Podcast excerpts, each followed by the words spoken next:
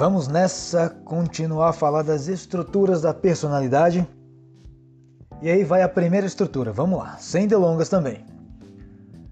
Eu tenho a estrutura consciente. Volta lá um pouquinho do que nós falamos anteriormente. Eu tenho a personalidade, que é um todo. E algumas partes, quando se juntam, compõem esse todo que é a personalidade. Lembra do bolo partido? Tira uma fatia desse bolo e vamos estudar agora essa fatia, que é o consciente. Mas antes do consciente, nós precisamos, com muita atenção e carinho, falar de um cidadãozinho que diariamente é escrachado de todos os lugares e na atualidade muita gente quer matá-lo por a todo custo. O nome desse cidadão, desse camaradinha, chama-se chama-se música de suspense.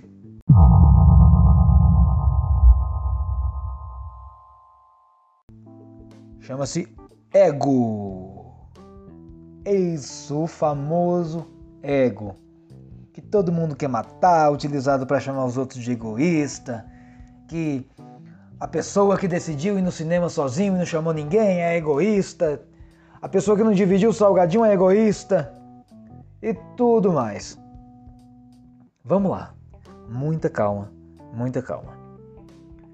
Meu povo, o nosso, a nossa mente, ela tem algumas funções básicas. Algumas funções básicas. Quero listar dentre essas funções a função de pensar, pensamento, sentimento, sensação e intuição. Pensamento, sentimento, sensação e intuição as quatro funções básicas da nossa mente.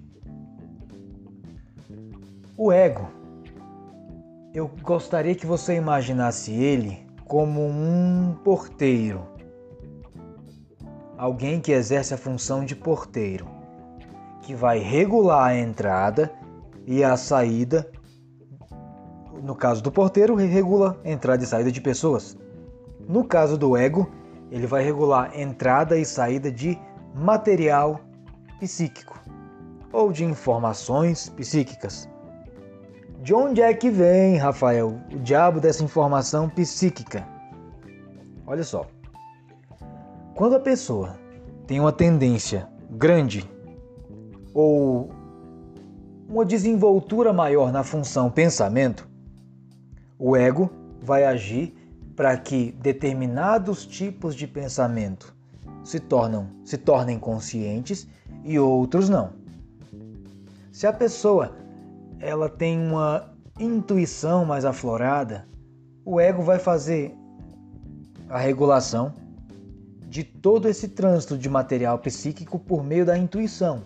Alguns vêm e outros não. Joia, Rafael, mas você até agora não me disse de onde é que surge pensamentos, sentimentos, intuições. De onde é que vem isso?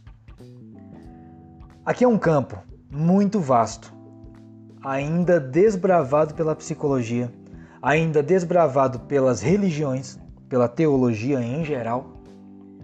E esse material psíquico, ele brota até então com segurança para te dar uma resposta, ele brota do nosso inconsciente de região que nós não temos acesso facilmente.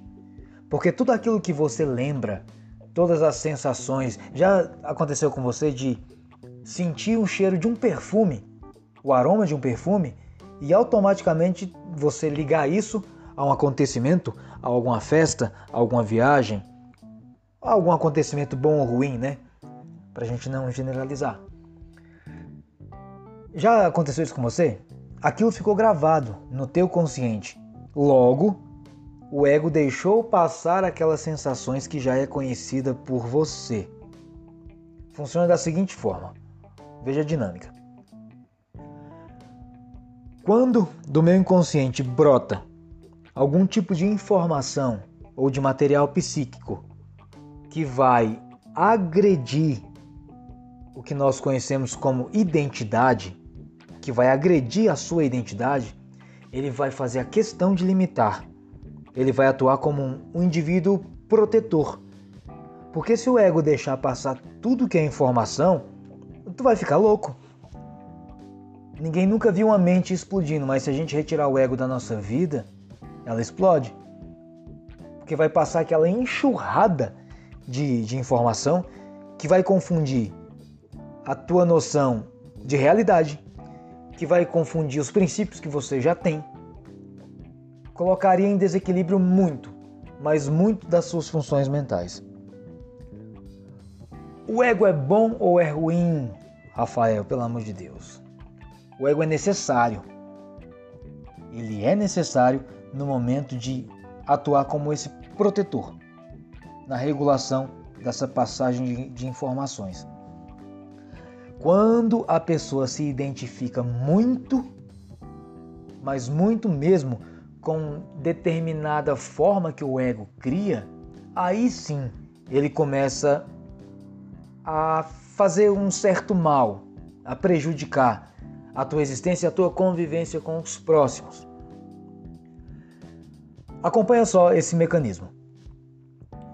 É, suponha que brotou uma informação. Eu vou falar de ambiente externo que fica mais fácil você entender.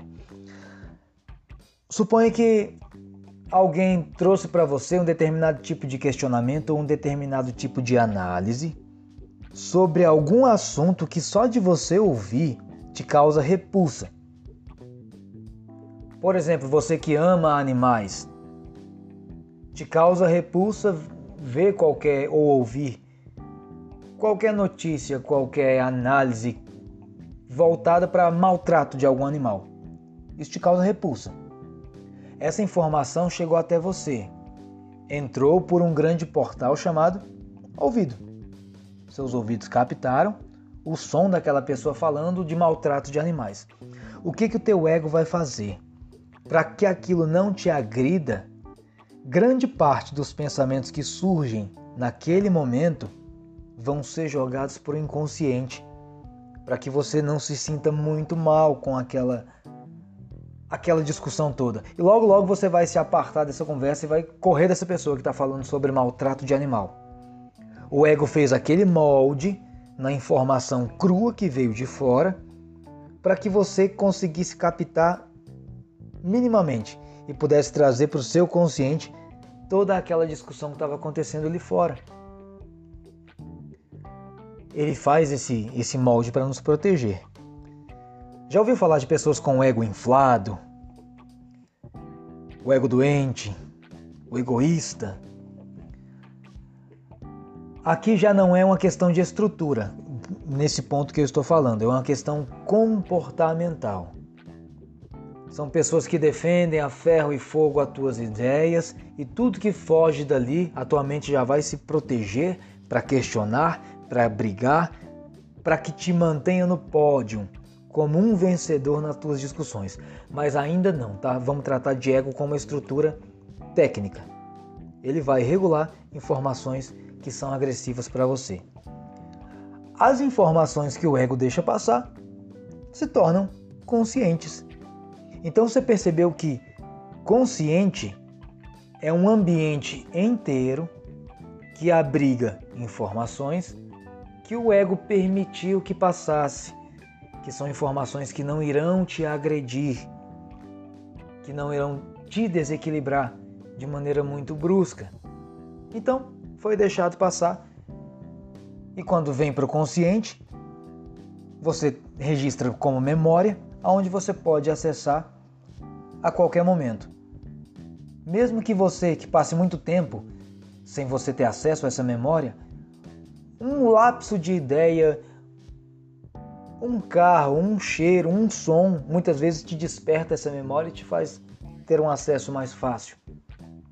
Mas está ali registrado, foi consciente, você viveu.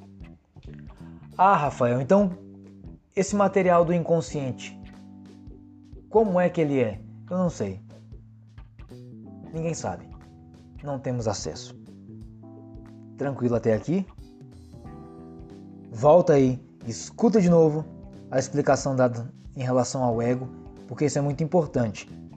eu vejo como muito importante, para que nós não saiamos por aí falando ainda que um ou outro é egoísta sem saber qual é a função desse, desse elemento da consciência e tratando o bichinho de maneira injusta. Tranquilo? Fechamos por aqui. Fica comigo próximo episódio, próxima estrutura da mente, da personalidade. Valeu.